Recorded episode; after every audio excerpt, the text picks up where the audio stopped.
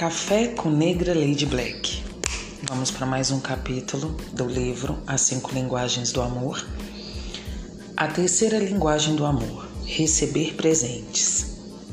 Estudei antropologia em Chicago devido às detalhadas etnografias, visitei pessoas fascinantes por todo o mundo.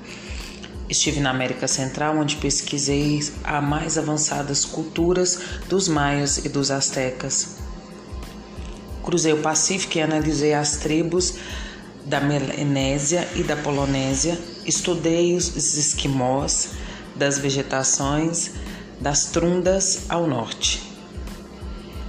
Os aborígenes do Japão.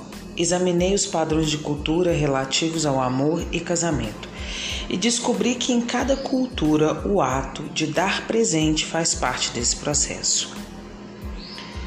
Os antropologistas, em geral, são apaixonados pelos padrões culturais que distinguem as culturas e eu também sou.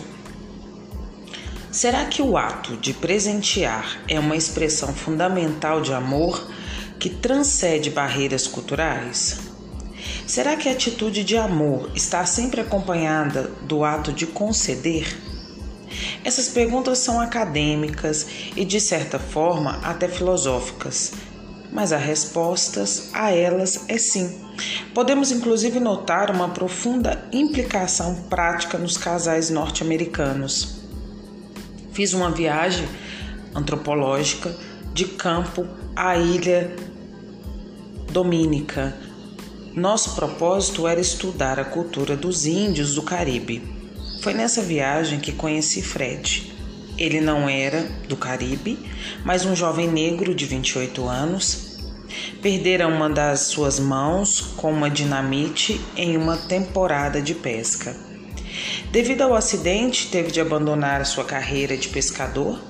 Ele possuía muito tempo disponível e eu apreciei o fato de poder contar a sua, com a sua companhia. Passamos muitas horas juntos e conversamos sobre sua cultura. Em minha primeira visita à sua casa, ele me perguntou: Sr. Gray, o senhor está, gostar, aceitaria um suco?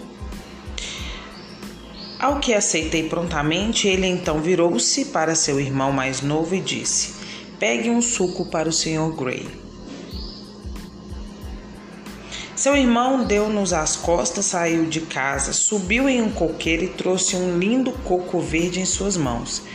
Fred recomendou-lhe que o abrisse. Com três rápidos movimentos de faca, seu irmão o furou, fez uma abertura triangular na parte de cima.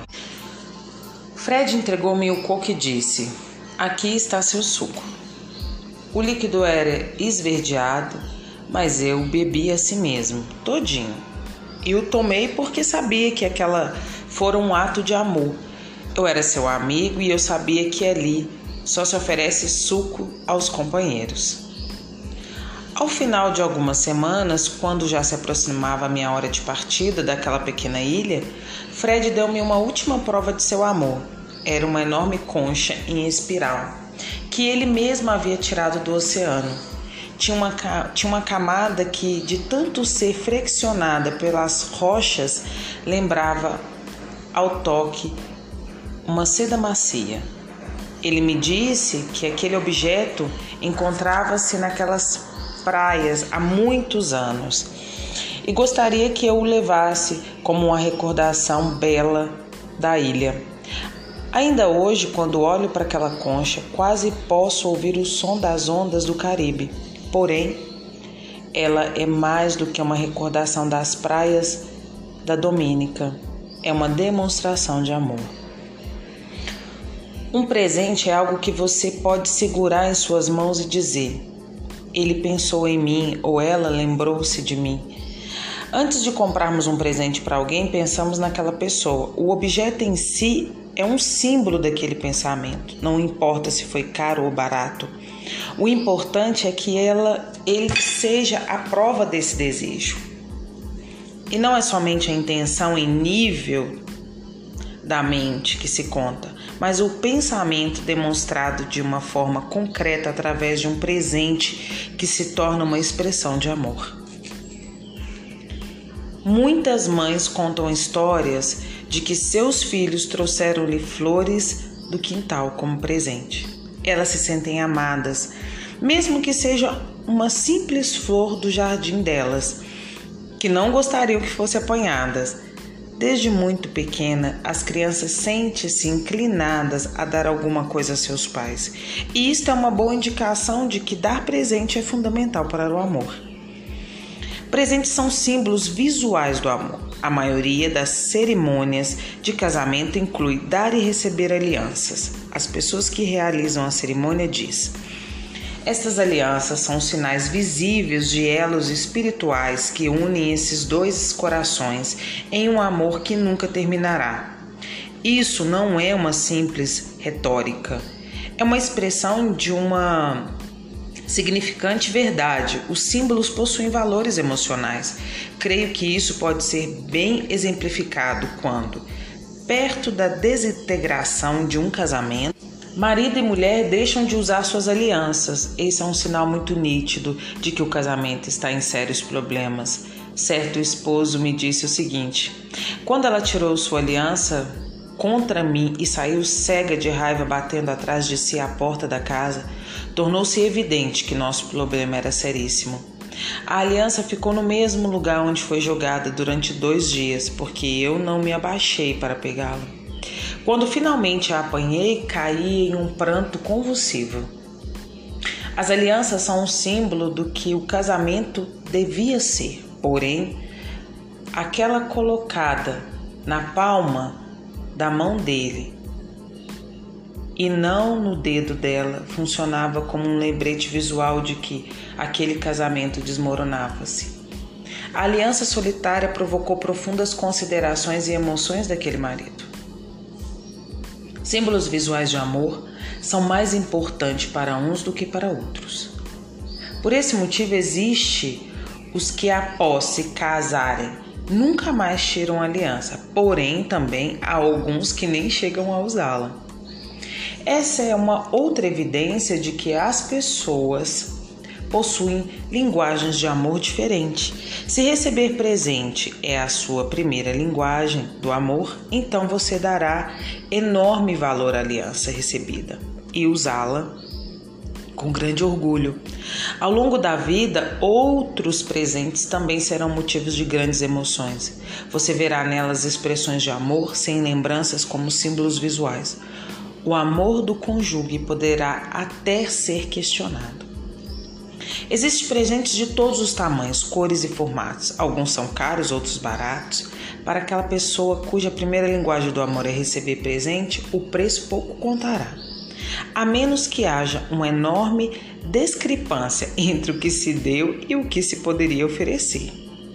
Se um marido milionário concede regularmente à sua esposa presentes de somente um dólar, ela poderá questionar se aquela é realmente uma expressão de amor. Por outro lado, quando as finanças da família são reduzidas, um presente de um dólar significa tanto quanto um de um milhão de dólares. Se a primeira linguagem do amor de seu cônjuge for receber presente, você pode se tornar expert nessa área. De fato, essa é uma das mais simples linguagens para se aprender. Presente pode ser comprados, achados e elaborados. O marido que para ao longo de uma estrada e apanha para sua esposa uma rosa silvestre, achou ali uma singela expressão de amor. A menos que ela seja alérgica a flores do campo, para o esposo que pode pagar a muitos cartões bonitos e tocantes e não são tão caros assim. Para aqueles que não podem fazer esta despesa, eles mesmos podem ter os seus e sem pagar nada. Pegue uma folha de papel, uma tesoura, recorte em forma de coração e escreva no meio a frase: Eu amo você. Os presentes não precisam ser caros. Mas como deve agir aquela pessoa que diz não saber dar presentes? Não sei dar presentes. Durante toda a minha infância e adolescência recebi poucos presentes. Não sei escolher o que oferecer às pessoas. Isso não é natural em mim. Parabéns, você acabou de fazer a primeira grande descoberta no caminho para se tornar um grande amante.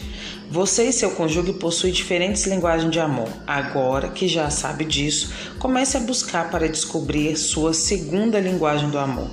Se a primeira linguagem do amor de seu cônjuge é receber presentes, você poderá se tornar expert no assunto. De fato, essa é uma das mais simples linguagens para se aprender. Por onde começar? Faça uma lista de todos os presentes que, na sua opinião, seu cônjuge gostaria de receber. Podem ser lembranças já concedidas por você e outras pessoas da família ou amigos. A lista poderá dar uma ideia dos presentes que seu cônjuge desejaria ganhar. Se você tiver dificuldades em fazer uma seleção desses objetos, consulte outros membros da família. Nesse meio tempo, chute, mas faça uma lista com presentes que estejam mais à mão e adquira para o seu cônjuge. Não espere por um, uma ocasião especial. Se receber presentes for a primeira linguagem do amor dela ou dele, praticamente tudo que você lhe conceder será recebido como uma expressão de amor. Se ela ou ele foi, foi muito crítica em relação aos presentes que você ofereceu no passado, pois muitos deles não foram por ela ou por ele apreciados, então, essa é uma grande dica de que receber presentes, por certo, não é a primeira linguagem de amor do seu cônjuge. Até o próximo capítulo.